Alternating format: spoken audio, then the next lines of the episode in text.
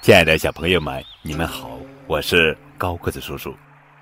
汉字作为中华文化的载体，对传播中华文化发挥了重大的作用。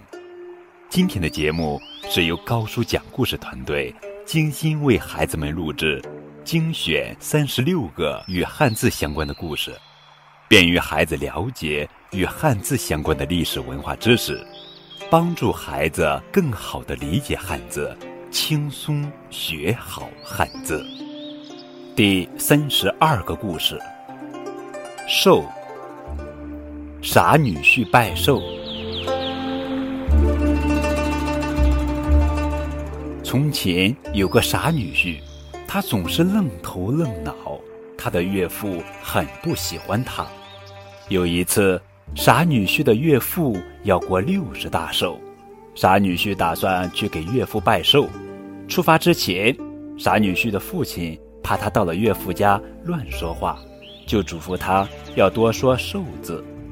傻女婿一口答应下来，到了岳父家。傻女婿将自己准备的礼物送给了岳父，并且按照父亲的嘱咐，恭恭敬敬地说：“今天是岳父大人的寿辰，这是小婿送您的寿礼。”岳父高兴地收下了礼物，热情地请傻女婿坐下来吃酒席。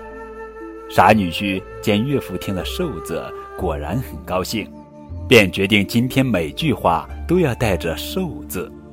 在酒席上，他看见酒就说他是寿酒，看见面条就说他是寿面，看见桃子就说他是寿桃。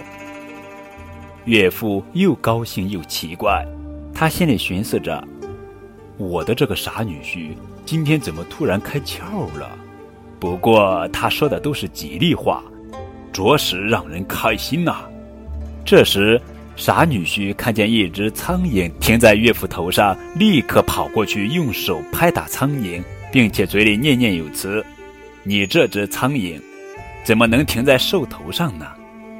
岳父被他吓了一跳，手中的汤也洒在了衣服上。